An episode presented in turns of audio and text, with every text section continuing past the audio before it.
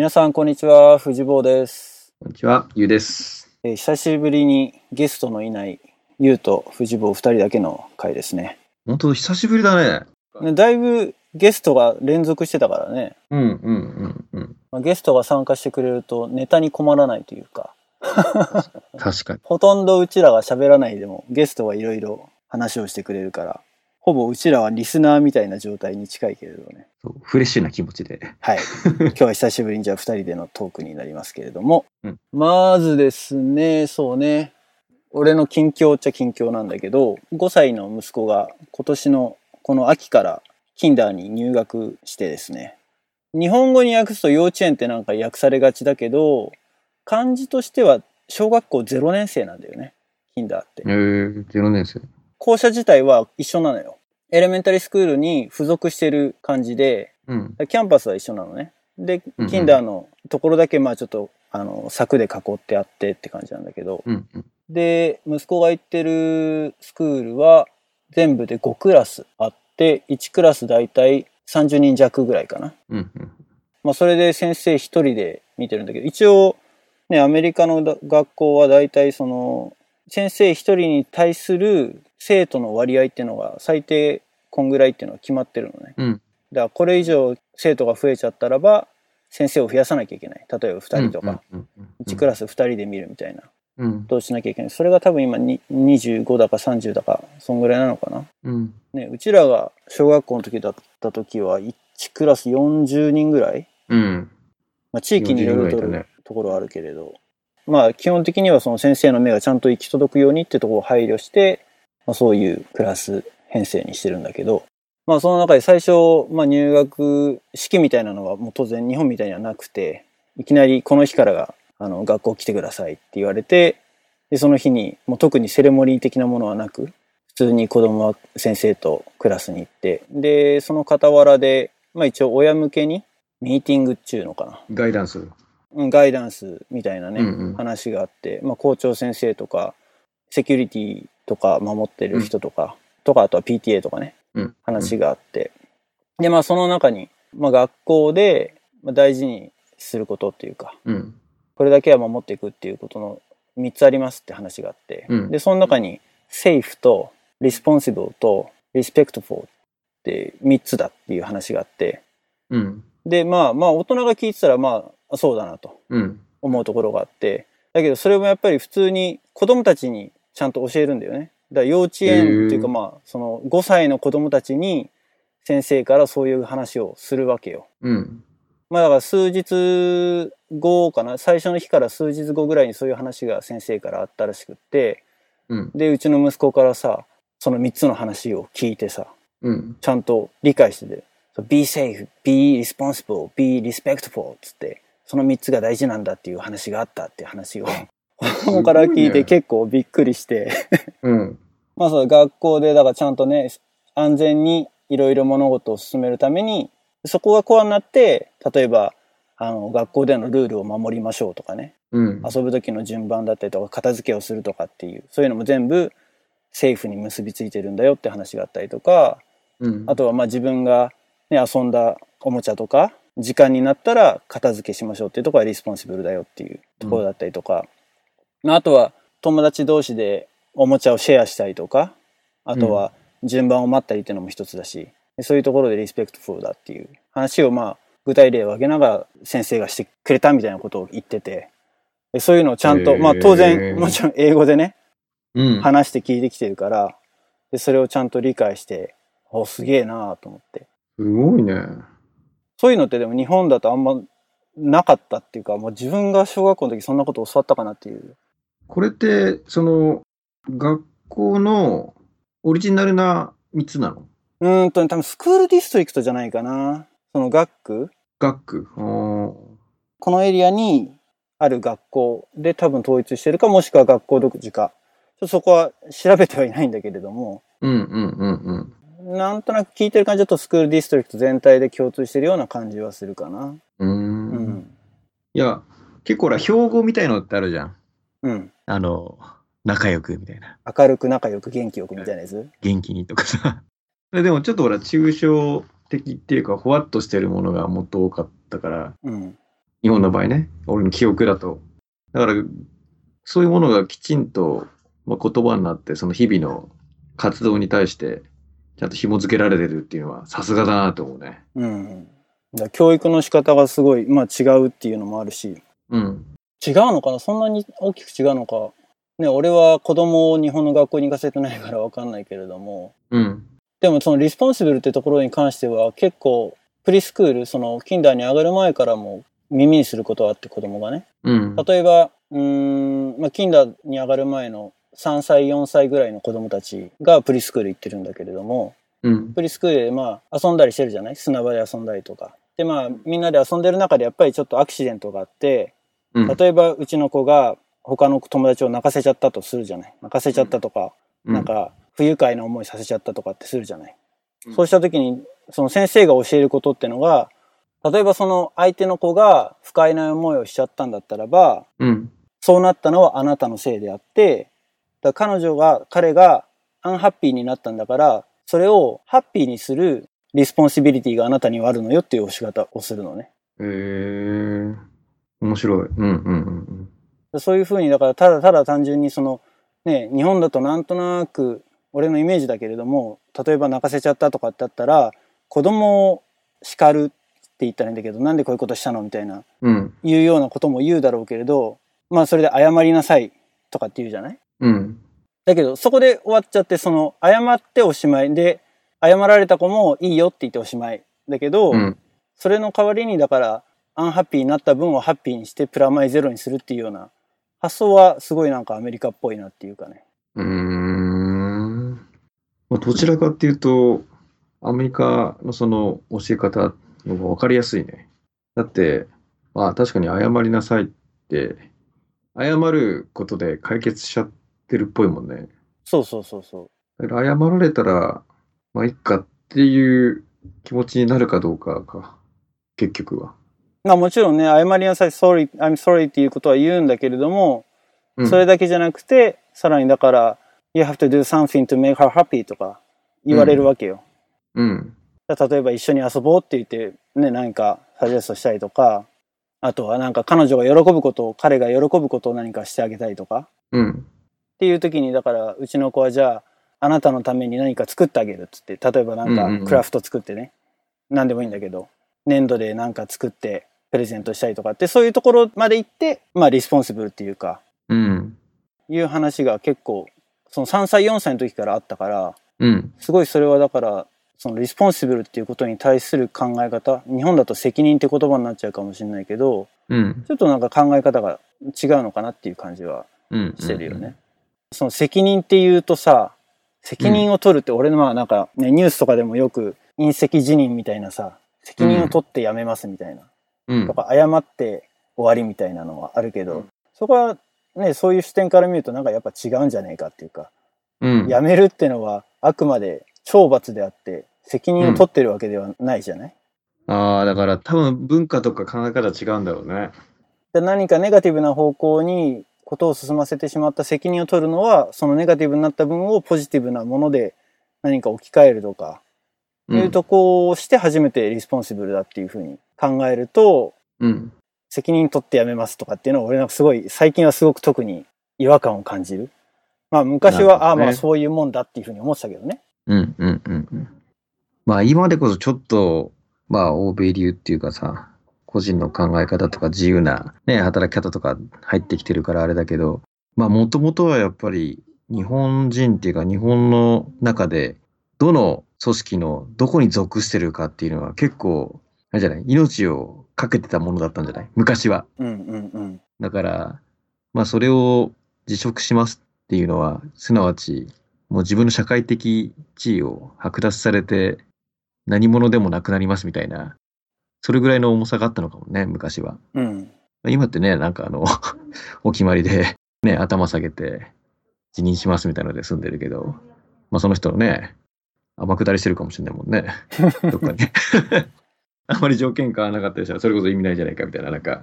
うん。だから辞めるっていうのは、まあ、あくまでそのペナルティであって、うん責任を取ってるわけではないし、その仮にその前の時代のようにその社会的地位が失われるっていうことが、すすなわち責任を取る。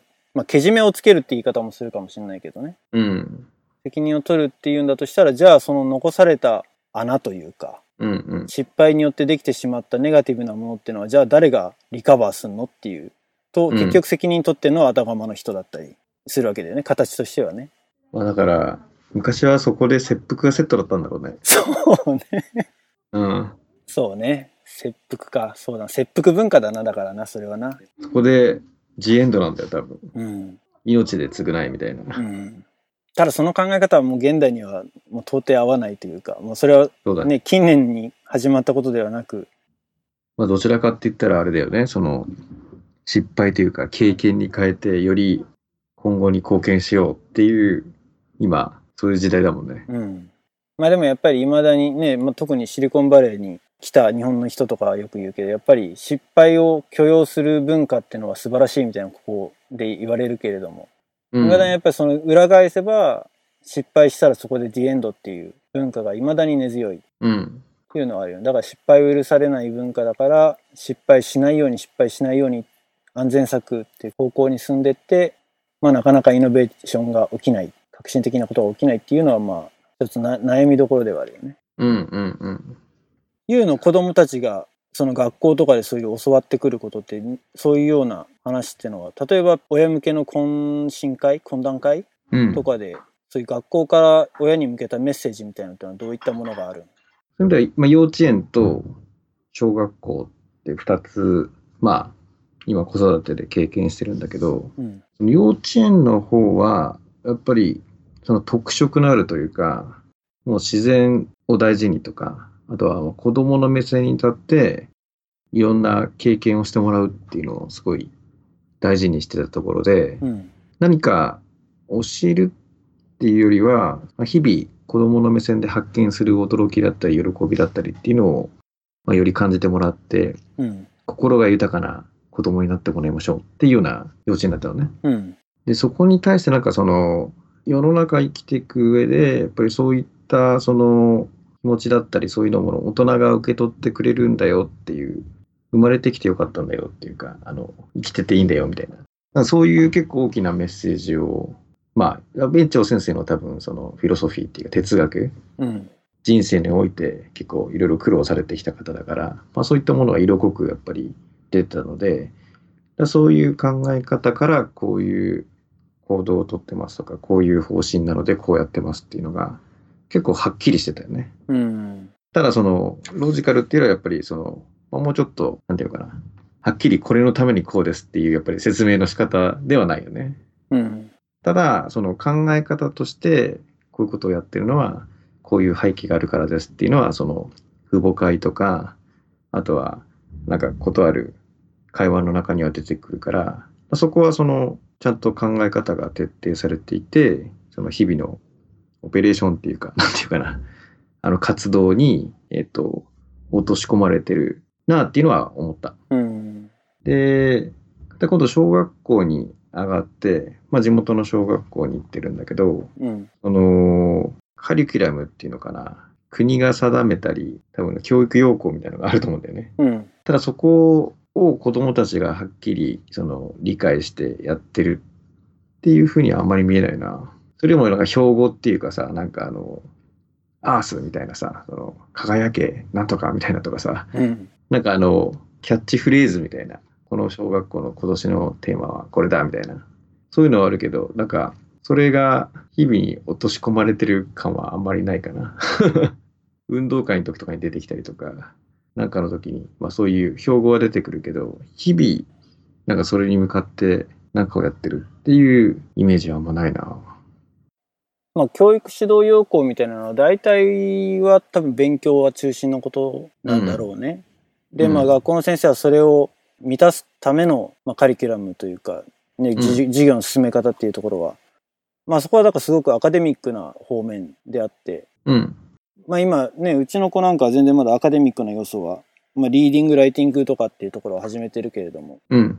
まあそんなに色濃く出てないっていうのもあるから、まあ、ちょっと小学校上がったらまた違うのかもしれないね。うん。エレメンタリー移ったらね。ただやっぱりまあ、あの、型はあるよね。その、授業参観とかはなるべく行くようにしてんだけど、うん。まあ、多分こういう教え方を今しなきゃいけなくなってるんだろうなとか、例えば、あの、必ずみんななんとかさんって呼ぶ呼ぶのね。うん。さん付けで。ん？子供同士が？えっと、先生が子供を。ああ、はいはい。昔は結構ほらあだ名だったりさ、うん。フレンドリーにうん。下で呼び捨てにしたりとかさ、うん。なんかそういうのがあった気がするんだけど、え、それは公立法律、へえ。なんかその、多分さん付けで呼びましょうみたいなのが絶対あるんだろうなと思って。そうなの、うん それは全国的にそうなのか？それともその先生がなのか、いや、だから、えっと、今3年だからさ、上が。上の3年間と次男の1年間っていうか、4パターン、うん。みんなさん付けだね。あ、そう。うん。へえ、それはすごいびっくりだな。藤田さんとか、広光さんみたいな。俺だったらね、大月さん、雄一郎さんみたいな。え、それをそういうふうにさん付けで呼びましょうと言ってる根拠というか理由付けってのは説明はあったの？いや、ないよ。あのーそうしますって言ってるんじゃなくて、もうみんな綺麗にそうやってるから、あ、多分そういう指導入ってんだろうなって。たまたま偶然ではないだろうなと思った。うーん。え、でも子供同士はあだまあ、名で子供同士は。のコミュニケーションは、あ、授業中とかだと、なんとかさんって呼んでんのかな。え、なんかそれはそれで怖いけどね。なんか、いや、私立のなんかお嬢様学校、お坊ちゃま学校だったらなんとなくわかるんだけれど、うん。それが普通のローカルの公立の学校で行われてるとなると、なんかすごく異様な気がしてしまう、俺は。うん。いや、これはもう想像だけどね。うん。まあ、あるあだ名だったり、キャラクターだったりによって、その親しみ度合いとかさ、うん。そういうなんか、差をつけちゃった時に、うん。また何かあったら時に、えなんとかはーあだ名で呼んでんのに、俺はこうだとか、なんか出てくるクレーマーがいたのかな。よくある想像だよ。あ、何それは何過去のモンスターペアレンツによる complain による結果ってこと？うん。だから、その、あんまり差をつけるとそこにほら、文句が出た時になぜ差をつけたんですかっていう理由をさ、言わなきゃいけなくなるから、うん。極力差はつけないみたいな。うーん。何年前からかわかんないけど、その徒競走がなくなったみたいなうん。こともちらっと耳にしたけど、実際のとこそうなの？運動会でそういうコンペティティブなことをやらせない。運動会と競争はあるよ。さすがに。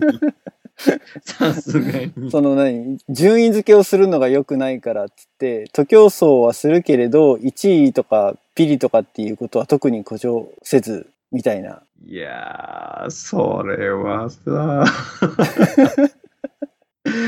東京そうしてほしいな。まあ、うちはあるよ。まあそうだね、あの、東京そう、えっと、小学校はある。うん。逆にあと幼稚園の時にね、あの、運動会であったのは、リレー。うん。で、3チームに分かれて、チーム対抗をやるので、で、それは結構ね、あの、ドラマが生まれるので、毎回その、シーンっていうかな、感動を生んでるね。うん。で、すごい幼稚園もその運動会に向けて、もう一発勝負とかじゃなくて、もう常に練習やったりなんか盛り上げるために、今日はこっちが勝った、あそこが早いとか、じゃあこう練習して、もっと勝てるようにしようとかっていう、一応ストーリーを織り交ぜて、うん。だんだん当日迎えるのね。まあチームワークの育成的なところもあるだろうしね。そうそうそうそう。で、結構アンカー誰やるとかさ、一番誰やるとかさ、やっぱり手挙げさせたり、その、まあ、自主性も大事だし、やっぱり、じゃあ誰が一番早いかみたいなのを、まあ、極力なんか、まあ、多分誘導はしてると思うんだけどね、ある程度は。だけど、話し合いだったら自分たちで考えて決めるみたいなことを幼稚園でやってくれてたらしいの。うん。で、そうそうそう、長男さ、幼稚園の時、その、リレーのアンカー、まあ、手挙げて、なったらしいのね。うん。なったらしいっていうか、なったんだよ。うん。で、もうほんとドラマチックだったよ。最終的にバトンが渡された瞬間は、トップでもらった。うん。で、第1コーナーこうやって、第2コーナー、で、第3コーナー、もう後ろ、第2位のやつがまあ迫ってはきてたのね。うん。で、第4コーナー曲がって、あとちょっとでゴールっていう、第4コーナーのところで、こけやがって。とか。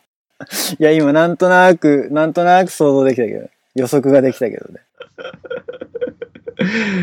まあそこでこけて、抜かれて、まあ結局2位だったのね。うん。まあパッと立って、なんとか追いかけて。言ってもまあ3位はだいぶ離れてたからさ、あんまりそこに影響はなかったんだけど。いやいやいや、持ってんなーと思って。これ結構ほら、大人的にはさ、すごい心配して、これ、引きずんじゃねえかなと。うんうんうんうん。その後のフォローが大事よね。そう、これちょっとあの、これずっと気にして、背負って生きていかなきゃいけないのかな、みたいな。もうオリンピックのね、あの、金メダル取れなくてすいません、みたいなさ。もう価値がそこにあったところを落として、もう相当結構気使ったわけよ、そこの。うんうん。アフターフォロー。ただ、なおのことの、け意外と、まあまあ、そういうことがあって、まあ、失敗はしたけれども、幼稚園で、その後も、リレーを何回かやったらしいのね、終わった後も。うーん。で、その、まあ本番は当然本番だったんだけど、その後にやって、まあ何気に勝ったら、今度は長男のところが勝ったとかさ、うん。そういうのをやったら、まあ、ワナオブ全部になったわけよね。うんうんうんちょっと薄まったっていうか、当然まあ本番でね、それを勝ち得て優勝したチームは当然、まあそれを誇りにしてるかもしれないけど、うん。うん。他のチームも、まあ勝ったり負けたりみたいなのの中で、まあ本番は負けちゃったけど、その後や勝ったからやっぱり、俺ら早かったんだとかさ、うん。そうなってるから、なんかちょっと救われたっていうかさ、うん。で他に誇れるものを持たせてあげた、花を持たせてあげたことで、そこが全てじゃないっていうか、本番が全てじゃなくなったっていうのが、むしろそう良かそうそうそう、ったってことだよね。もうそれで全てが決まるではなく、ちゃんとそういうフォローをしてくしてくれたっていうか、まあ結果的にそれがフォローになったっていうところで、うんうん。まあ、なかなかね、その、さっき言った、失敗が許されない文化ではなかったと。うんなるほど。そこで反省会して、なんでお前、本番ダメだったんだみたいに詰められたわけではなく、うちでもなるべくそれはフル、なんていうのかな。触れないように。あの、そこをきつく やらなかったけど、うん。まあ、ケロッとしてるから、もうちょっとやってもよかったかな。もうちょっと、ちょっと失敗をさない文化っていうか、その教育方針ね、から言っちゃったけど、まあ横並びっていうか、日本独特の、まあ確かにちょっと首をかしげる現象は、まあまああるよね。うん。そっちのじゃあ、アメリカでの教育に関しては、そこはやっぱり、何？ロジカルに、そこら辺が、うんロジカル。まあ実際ね、授業を見てるわけじゃなくって、まあでも、まあ日本だと、それこそ連絡帳みたいなのがあって、毎日ね、学校からの連絡みたいなのが来るじゃない。うんうんまあ子供が書いてきて伝えてとか、プリントが来てとかってなるけど、それのコミュニケーションとかも、基本週1で、うん週に1回だけそのクラスのあのニュースレターみたいな感じで、今週こんなことやりましたとか、うん。こういうことやってとか、で来週はこういうことをやるからこういう準備を、家でなんか準備してきてこなきゃいけないのはこういうことですよっていう、もし連絡があればね、そういうのがあったりとか。まあ、まだ、キンダーだからなのか、まあ宿題は基本的になくて、うん。で、まあ時間も朝8時から2時までかな。うん。あとはまあ、アメリカ全土がそうなのかわかんないけど、ここだからなのかわかんないけど、うんと、まあ学校のウェブサイトがあって、うん。で、クラスごとにページが用意されてるのね。へえ。で、そこにだからそのクラスのその、一応プリントでニュースレターが来るけど、より細かい情報、そのニュースレター自体は本当に A4 ぐらいの1枚っぺらだからさ、情報量は結構限られてんだけど、まあ、それ以外の情報はクラスルームのホームページにアクセスしてみてくださいっていうのだったりとかお、普通に、まあ、E メールで父母会の連絡みたいなのが来たりとか、うんうんうん。まあ普通に使われてるよね。IT 的なものがね。それってやっぱ地域、地域であれなのかな？そのシリコンバレーってと周りとかはそういうのが進んでるとかなのかね。この前、先週か、親向けのミーティングが、父母会か、父母会があって、クラスごとのね。うん。で、先生と親たちと子供いない状態でね、いろいろその、うんこの1年間の、あの、スケジュールだったりとか、あの、いろいろ親にノーティスしてほしいこととかを説明してたんだけど、それもやっぱり、あの、クラスの中に、天井にプロジェクターが吊るし上がってて、パワーポイントをこうバーって映し出して説明するみたいな。やり方だったか。ら、もちろんホワイトボードに先生がね、ラップトップを先生の机の上に置いてて、投影してみたいな感じだったから、うん。まあ、普段の授業の中でもそういうのを使ってるし、クラスのそのプログラムの中にもなんか、テクノロジーラボみたいな、うん。コンピュータラボか。コンピュータラボみたいなクラスも、まあ、予定に入ってて、うん。まあ、具体的に何やるのかわかんないけれども、コンピューターに触れる機会も Kinder で用意されてる。へえそういうのはあれかな、比較的やっぱり、日本だと私立のは進んでるんだろうな。うーん、なのかね。まあ具体的にどこまでやらせるんだかわからないけどね。何をやるんだかね。まあそんな感じで、まあまだ始まったばっかりなので、これからまだね、俺も知らないことがいっぱいあるし、また親としてもね、いろいろ、あの、インボルブされていくことがあるっていうか、PTA にしかり、いろいろボランティアだったりとか出てくるので、まあそういうのは楽しみかなっていう。いや、でも結構、教育は大事だって、確か、あの、カレッジの現役、現役の時のなんか、なんだっけな、あの時、フジボーとやったあの、スーメグとかさ、ピアとかみんながいた時のワークショップとか、ディスカッションの中でやっぱ教育が大事だみたいになんなかったっけ？あったような気がするけど、ま、うん、詳細は全く覚えてないね。今パッと思い出したあれだわ、なんか、二十歳の、なんか学生運動をしてた時の手記みたいな本をみんなで読んで、うん、読んだね。あれでも教育かいや、で、その、結局、教育をもとに、まあ、言葉悪く言っちゃうと、その洗脳じゃないけどさ、なんかあの、そこがやっぱりもっとしっかりしないと、そういう悲劇を生むし、そういうものと戦っていかなきゃいけないみたいな、なんかそういう話だった記憶があるようなないような。高野なんとかさん。二十歳の原点。二十歳の原点。二十歳の原点って本あったね。うん。結構重めだったよね。思う、うん、その、当時、だからね、50年前だよね。当時から遡って。まあ安保闘争やってるぐらいだからね。50年も経たない。30年ぐらい？いや、もっと前じゃん。?50 年って言ったらってもう戦戦後直後ぐらいでしょ。あ、そっか。いやいやいや、70年前じゃない？戦後って。うん、だから、俺らが大学生の時から50年遡っちゃったら、戦後直後でしょ？ああ、その当時ね。うん、そうそうそう。ああ、そっかそっか。だから多分さ、20年前ぐらいの話だ20年前とか30年前ぐらいの同い年の学生、大学生たちは何を一体考えていたんだろうっていうところを話して、だその社会、まあ、安保闘争だったりとかっていうのをまあ掘り下げてって、うんうんうんうん。で、現代との比較みたいなことをしたような記憶があるが、それ以上のことはあまり覚えてないな。でも、そう考えると、20年前安保やってたっていう話だと、今の 現役が振り返って、俺らが、ね、俺らの時代はこうだったっていうの、それぐらいギャップがある可能性があるってことか。ギャップはあるんだろうね。ただそこまでそう社会を揺るがすような問題が、社会問題が当時あったかっていうと、それはやっぱりそこまで過激なものはなかったし。いや、そうだよ、学生運動だから1960年代とか70年まあ親世代だよね。世代だよね。30年ぐらい違う世代だよね。だって、同級生がなんだっけ、あの、立てこ、あの、うちの父親の元同級生が、立てこもり事件、浅間山荘だっけはいはいはい。あれの実行メンバーにいたとかさ そういう話だもんね。まあ形は違えど、だからまあ同じ、同じと言っちゃちょっとあれなのかもしれないけど、最近とかまあ数年前に言われてたそのシールズとかっていう学生団体っていうのは、そういうのを移し替えっていうか、うん。とも言えなくもないんだろうね。うん。まあ、ちょうど安安保の問題が出てきたっていうのもあるけれども。うん。うん。うん。うん。だから学生運動って言ってもなんか、のノリって言ったら怒られるけど、その祭りっぽく、その学校、学生の中で、本当にそれに戦って命を懸けてた人もいれば、まあ、そこに乗っかってたり、雰囲気でっていう人もいっぱいいたんだろうね。ブームというか。うん。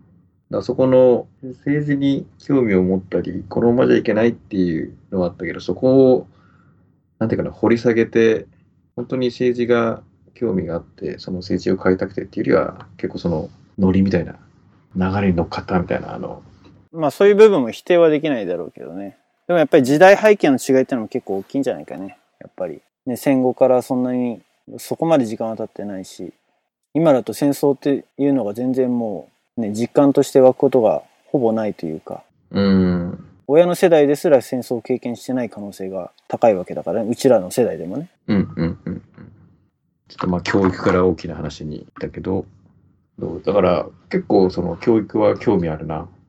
なんか、現地で、あの、アメリカンスクールに行ってますとかじゃないでしょ？もう現地の学校でしょ？うん、現地の学校よ。そうだよね。だそこで思考とかその価値観共有、あの、が形成されていくわけじゃん。うん。すごい興味ある。なので、また定期的にここら辺の情報がアップデートされたら。そうね。知りたい面白い話があれば。まあでもその教育ってところにすごく結びついてるのかもしれないけど、まあこの、ポッドキャスト始めたばっかりの時に、この話をしようっつってずっと寝かせてたのに、海外に向いてる日本人っていうのがあったじゃない。おおあったね。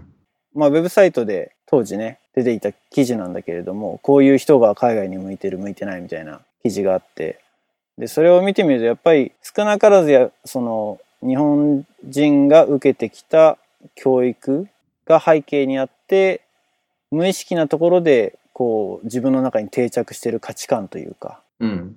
そういうのがあるから、それがむしろ邪魔になってる人が海外に向いてるみたいなうん。感じを受けて、記事自体は後でショートノートの方にリンクを貼っとこうと思うんだけれども、うん。なんか18個ぐらい項目があって、18個？結構あるね。これちょっと全部相手にしてるとキリがないんだけど、うん。ずらーって見ていくと、まあ、ざっくり言って2つなのかなって思うんだよね。その、うん。主に、まあ自己主張が強いというか、周りに左右されないというかね。うん。書かれてる内容だと、自分の人生は自分で決めたい人とか、はいはいはい。他人に依存しない人、他人に無関心な人、うん。我が強い人、あとは集団圧力が息苦しいと感じる人、うん。人と違うことを誇れる人、みたいなことが、まあ書いてあるんだけど、うん。まあこの集団、俺特にその集団圧力っていうのはね、日本はすごく強いなっていうふうに思うところはあるから、うん。でもそれって結局ね、右に習えっていう教育から来てるっていうところもやっぱあるんじゃないかなと思って。うん。その例えばさっき言ったそのさん付けで呼びましょうっていうのが、その理由の説明があって、納得してその行動にその従ってるのか、みんなそうだからという理由で従ってるのかっていうのはすごく大きな隔たりがあると思うんだけど、意外と後者の方が多いよねあって思うんだよ。よね。あ、そっか。ちょっと伝え方が間違ったけど、先生が生徒を呼ぶときの話ね。生徒同士にそれを強要してるわけではなく、あ、そうか。まあちょっと例えは悪かったかもしれないけど。うんうん。ただ、あれだよね。その、例えばその先生に関しても、こういう考えがあるから、みんなのことはさん付けで呼ぶねとかっていう説明を、例えばしてるかしてないかとか。うん。だ俺が大学生の時に、うんまあ大学生の時って結構、まあ社会出る前だから、うんまあ理想主義と言ったら変だけど、うん。いうところは少なからずあるじゃない。で、うん社会が少し見えてきた中で、社会に対する疑問みたいのが、ここってなんか理不尽だなとかさ、うん。すごい非合理的だなって思うことは多々あって、うん。でそういう議論を自分の父親としたりとか母親としたりとかするわけよ。してたわけよ。で、うんと、母親はそんなに弁が立たない。うん。で、親父の方は、あの、ロジカルに説明をしてくれるんだけど、うん、まあだからそういう議論をして、母親として話をしてそれを論破しする時もあるし、うん。親父と同じ話をして論破されることもあるうん。のはあったんだけど、でもその論破のされ方が時によっては丸め込み方がね、うん。社会に出ればわかるよとか、まだお前は社会に出てないからそこはわかんないんだっていう結論付けうん。をされてすごく納得がいかなかったっていうのはすごく覚えてて、うん。確かにまあ社会人になってそういうのはあるけれども、うん。そういう考え方を持てるのって多分大学生の時だからなんだろうなとも思うしね、今思うと。その社会に対する理不尽さとか、うん。おかしいよって思うことをおかしいって言えない社会だったりとか、うん。そうは言ってもやっぱりなんだかんだで右になれになってるだったりとかね。だからそういうところにすごくなんか集団圧力みたいなのが働いてんのかなっていうふうに最近はすごく思って、特に。にね、会社社会なんてのはね、うん。まあ、今でこそそんなにないだろうけれど、そのね、周りが帰らないから会社から帰れないみたいなうん流れだったりとか、そんなん帰ればいいじゃんっていうふうに多分学生自分には思うんだろうし、まあ、今も俺は思うけどね。うん。でもそういう空気を読むとかっていうのは、まあ俺はどっちかというとめんどくさい人なので、なるほど。まあでも残ってるんじゃないかな。あの、とやっぱり特定の業界だったり、まあ比較的俺 IT 業界って新しいっていうかさ、うん。その技術も海外から来てるものもあるしさ、うん。まあ特に外資系とか近ければ、まあ、今言ったような、あの、理理不尽って言ったら変だな。あの、一般的に見ておかしい、おかしいだろうみたいなところを、まあ、お表立って議論できるうん。文化だったり、雰囲気の中でのあれはあるけど、今日たまたまなんか話してた人が、まあ、もともと、なんかその編集うん。業界にいましたと。出版業界っていうのかな。うん。で、まあ、写真を撮って記事を作って、まあ、データ集めてみたいなのをやる仕事だったんだけど、そのスタジオとかに朝6時集合ですみたいなのが来るようになって。うん。まあ、その時点で、6時？で、ひたすらその写真を撮って、まあ、物とかとモデルさん入れたりして、いろいろ撮って、まあ、情報を作って、で、もうフルでやりきって、で、解散が撮り終わって8時ぐらいにようやく終わりますみたいな。で、そこから片付けやって、解放されるのが9時、10時。で、その、たまたまその話してた人は、他の業界から行ったから、うん。いや、これ、おかしくないかとかさ。しかもなんかその残業が、なんかついてるような、ついてないような、なんか、あの、まるっとした感じらしくて、まあどんだけ大変で残っても、あんまり給与自体が変わんないみたいな。うん。で、だからそこにやっぱり疑問を持つかどうかって大事じゃん。うん。で、それが、まあ、違う業界から来たら、ね、これおかしいよね、と。うん。そもそもこのブラックな感じはと。うん。まあ、いいを唱えたり、会社に改善要求出したりとかってするかもしれないんだけど、例えば新卒とか、それが先輩が当たり前だってみんなやったら、こういうもんかみたいな。うん。らそういう時に、例えば、今はね、でこそネットだったり、友達とかと情報交換とかさ、共有する、ね、コミュニティ持ってれば、いや、それはちょっとおかしいから、業界変えてみようとかさ、うん。その会社がおかしいんだったら会社変えてみようっていう話になり得るけどさ、まあ比較的今までそういうのがクローズだったのかね。その、会社にずっといたら、この情報交換する相手もいないもんね。うん。朝から晩までずっと働いてて。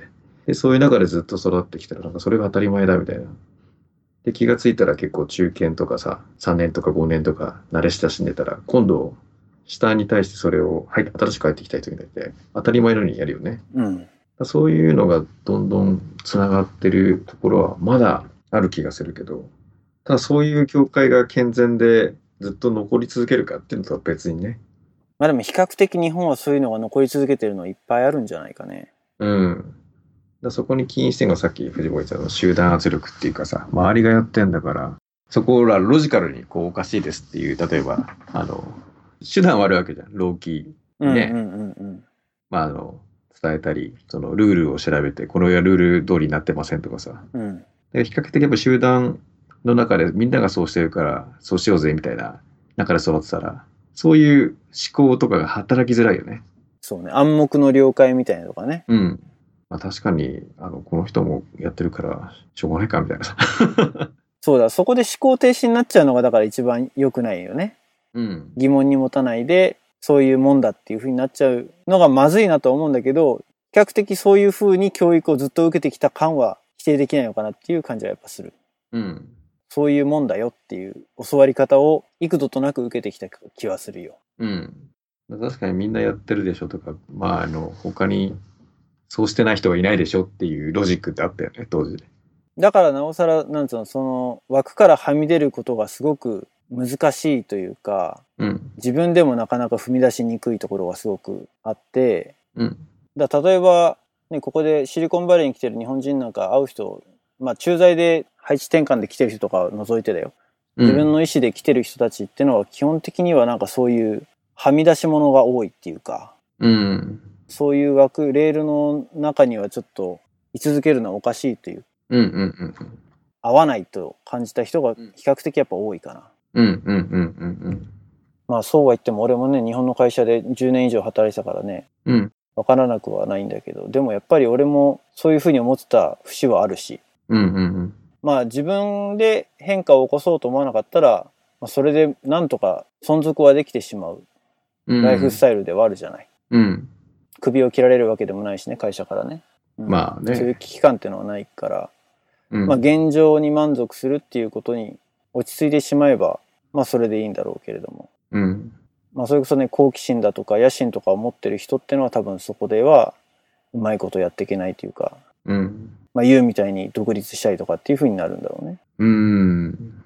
まあでも本当、あの、ま会社のルールだったり、まあ仕事だったり、そうだね、あの、あるものを守らなきゃいけないっていう方に、その、さっきの思考停止っていうか癖なのかね、その、まずは守るものだみたいになるのは日本人だよね。アメリカと海外の人は結局、そのルールをなんで作られてんだとか、そのルール変えようぜっていうルール自体を変更しに行くうん。発想を持ってるよね。うん。でここ自体は結構、あの、最初入った会社の影響だったり、まあ一緒に仕事を教えてくれた人たちのやり方というか、その、自分たちでね、やったことないことをやるために、ルールは書き換えなきゃいけないとか作んなきゃいけないっていうか、あと例外をどう認めてもらうかっていうのをチャレンジした人たちと一緒にいたから、なんかあの考え方の癖がなんかあの世の中こうなってるっていうので説得され、されづらいというか。うん。じゃあ世の中の仕組みに従う側になるか、世の中の仕組みを作る側にもあるかってとこだよね。そうだね。どっちかっていうとね。うん。であれば、あの、まあ、ルール作りをした方が当然自分の思い、思ってる世界に近づくだなと思って、あ、だったら、ルールは作る側に回った方が、まあ世の中は面白いだろうね。まあ、ただ当然大変だしね、あのよっぽどそういうのに時間使ってるぐらいだったら、従っといたから、ね、楽に うまくやれるケースも当然あるかもしれないけどね。うん。全部が全部、あの、なんていうかな、反逆者じゃないけど、うん。あの、レジスタンスになって反抗してるわけではなくて。うん。まあそこ人によってはね、うまくやってる人もいるしね。だから会社システムの中で働きつつ、まあ、副業的な感じで、だったりとか、ね、うんうんうんそういうコミュニティに参加して、そういうところで、まあ別の活動をしてるっていう人もいるだろうし。うん。なので、まあ、選択肢が増えたって考えると非常に、あのーまあ自分でした選択していけばいいって思うけど、逆に、ルールは何でもいいですよって言われると、しんどい人も多いよね、多分ね。うん。作っていいですよって言われても、作るの？みたいな。いやいやいや、みたいな。ルールはあるものでしょみたいな。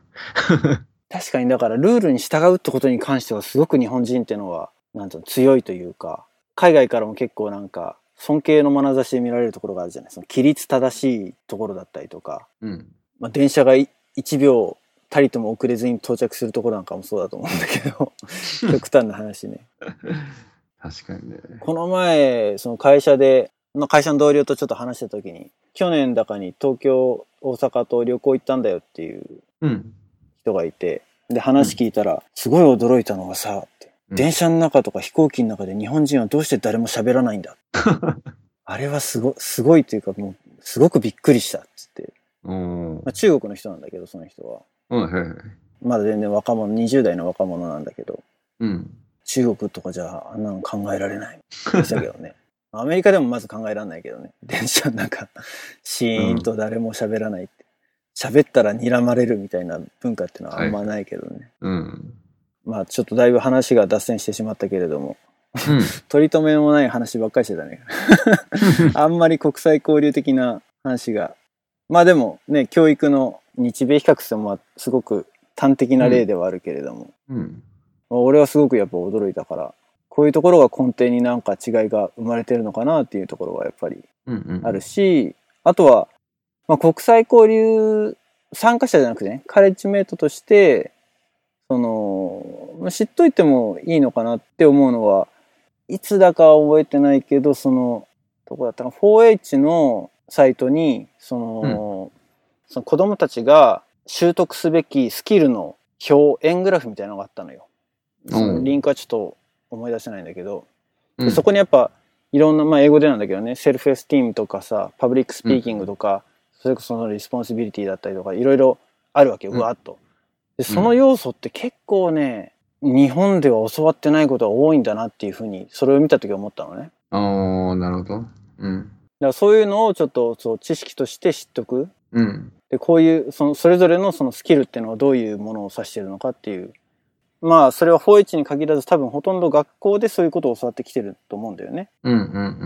うん。そういうのは知っとくのに越したことはないかなっていうふうには。うんうん。まあ確かにね、その、ジョブディスクリプションじゃないけど、そこら辺もちゃんと明確に定義して表現するっていうのは、もうまさにあるよね。うん。日本はちょっとぼやっとしてるっていうか、まあそこをおもん、なんかおもんぱかって動こうぜみたいな。うん。まあその分、柔軟性があるっていうか、なんか起きた時に、あの、お互い協力し合ってそこを解決するっていう、まあいい方にこうに向くと、ああいう震災とかさ、うんなんかあった時にはあれなんだけど、まあ、確かに指揮命令系統で、その、この役割はこうっていう、パーッと分けて、ガガッと動かすっていったところの、そこら辺はまだまだ弱いよね。まあ今のその震災での話とかっていうのもあったけど、ある意味では社会全体として個々人が自律的に動くっていうことに関しては、うん。秀でてるんだよね。うんうんうんうんうんうんアメリカみたいな国だと多分それは起きえないっていうか、うん。うん。みんなが暗黙のうちにルールを守って、それによって、こう、ことがスムーズに進むっていうことが起きるのは多分日本だからだと思うよね。うんううんん。他の国だともうカオスになっちゃう。暴動になっちゃったりとかね。うん。しておかしくないけれど。うん。まあそんなとこですかね。だね。はい。いいお時間になってきましたので。ほいほい。え今日話した内容の、えーリンクなどはショーノートの方に貼っておきます。えー Twitter やってますので、もしご意見ご感想ある場合は Twitter の方にメンションで飛ばしてください。ということで、えー10月のエピソードはこれにておしまいです。バイバイ。バイバイ。